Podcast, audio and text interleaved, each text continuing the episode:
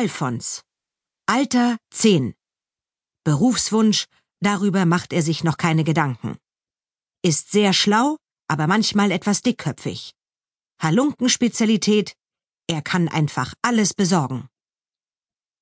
Lotte, Cousine von Maggie und Schorsch. Alter 5. Berufswunsch auf keinen Fall Prinzessin. Hat es als Nachwuchshalunke faustdick hinter den Ohren. Halunkenspezialität, wenn sie ihr zuckersüßes Lächeln aufsetzt, kann ihr niemand böse sein. Marius, Alter 10, wohnt in Berlin und ist neuestes Mitglied der Heuhaufen Halunken. Berufswunsch irgendwas mit Computern. Ist ziemlich schüchtern, aber dafür extrem lernfähig. Halunkenspezialität Internetrecherche. Hallo ihr beiden. Ich habe eine gute und eine schlechte Nachricht für euch, sagte Maggies Mutter, als sich Maggie und Schorsch auf die Stühle in der Küche plumpsen ließen. Es roch mal wieder herrlich nach frischem Apfelkuchen. Maggies Mutter zauberte nämlich jeden Tag irgendwelche Leckereien aus Äpfeln, die sie dann in ihrem rollenden Apfelcafé verkaufte. Dieses rollende Café war ein umgebauter alter Volvo, der bis zum Sommer noch in der Scheune gestanden hatte und für lange Zeit das Bandenquartier der Heuhaufen-Halunken gewesen war. Nachdem die Halunken eine unerlaubte Spritztour mit dem Wagen unternommen hatten, die in Bauer Kunzes Zaun endete, hatten Maggies Eltern das alte Auto gemeinsam mit den Kindern wieder in Schuss gebracht. Aber das ist eine andere Geschichte. Jedenfalls klapperte Maggies Mutter seitdem damit die umliegenden Dörfer ab und verkaufte jede Menge Gebäck, selbstgemachte Marmeladen und leckeren Kaffee. Zuerst die gute Nachricht, forderte Maggie und schnappte sich einen Butterstreusel, der vom Kuchen auf den Tisch gerollt war. Schorsch sah sie dabei neidisch an. Alfons und Marius kommen nun doch wie geplant über die Ferien nach Düppelwalde. Sie reisen morgen an. Maggie und Schorsch jubelten, und die schlechte Stimmung von eben war verflogen. Alfons und Marius, die die Filiale der Heuhaufen Halunken in Berlin bildeten, hätten nämlich um ein Haar ihre Reise nach Dümpelwalde abblasen müssen, weil Marius Mathe-Note in den Keller gerauscht war und sein Vater ihn in einem Nachhilfecamp anmelden wollte. Glücklicherweise waren da aber alle Plätze belegt, und so konnten die beiden nun doch wie geplant die Ferien auf dem Land verbringen.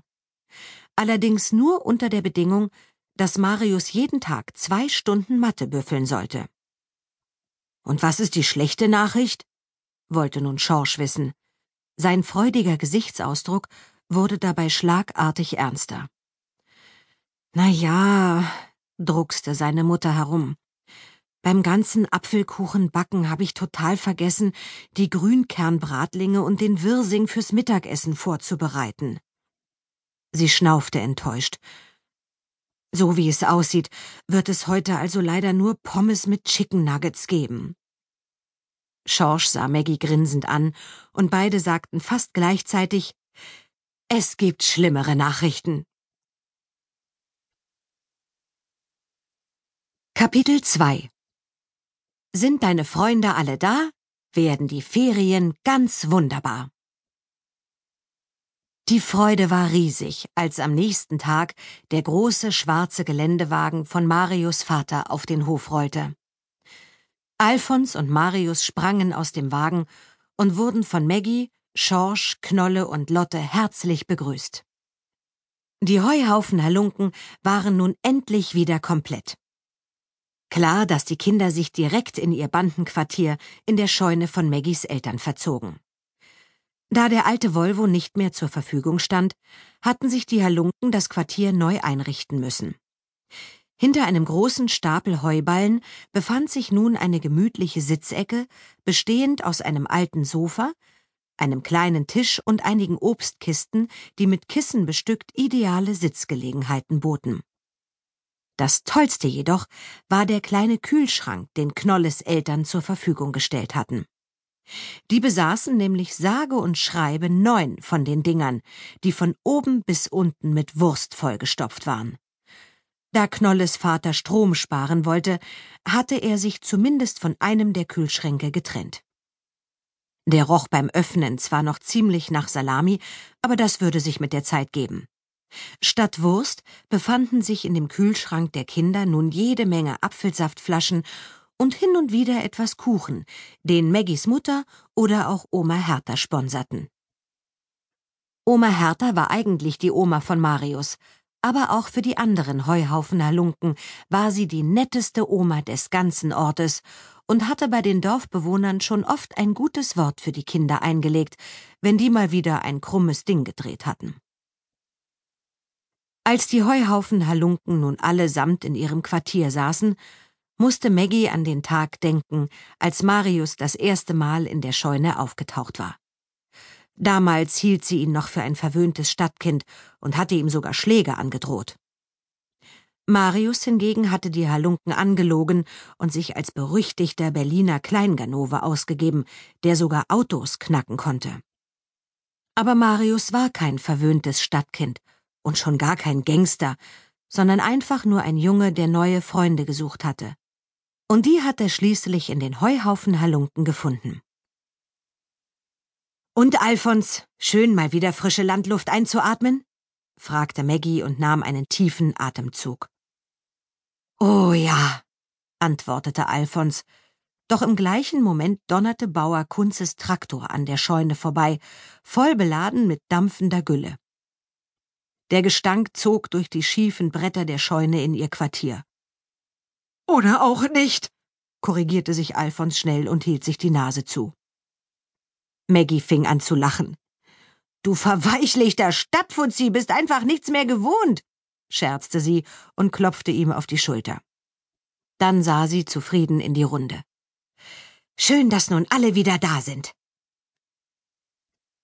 Nachdem sich die Kinder mit gekühltem Apfelsaft versorgt hatten, berichteten Alfons und Marius, wie es ihnen in den letzten Wochen in Berlin ergangen war. Die beiden gingen nun in eine Klasse, und das war wirklich perfekt. Marius hatte in Alfons endlich einen Freund gefunden und half ihm dabei, sich in Berlin einzuleben.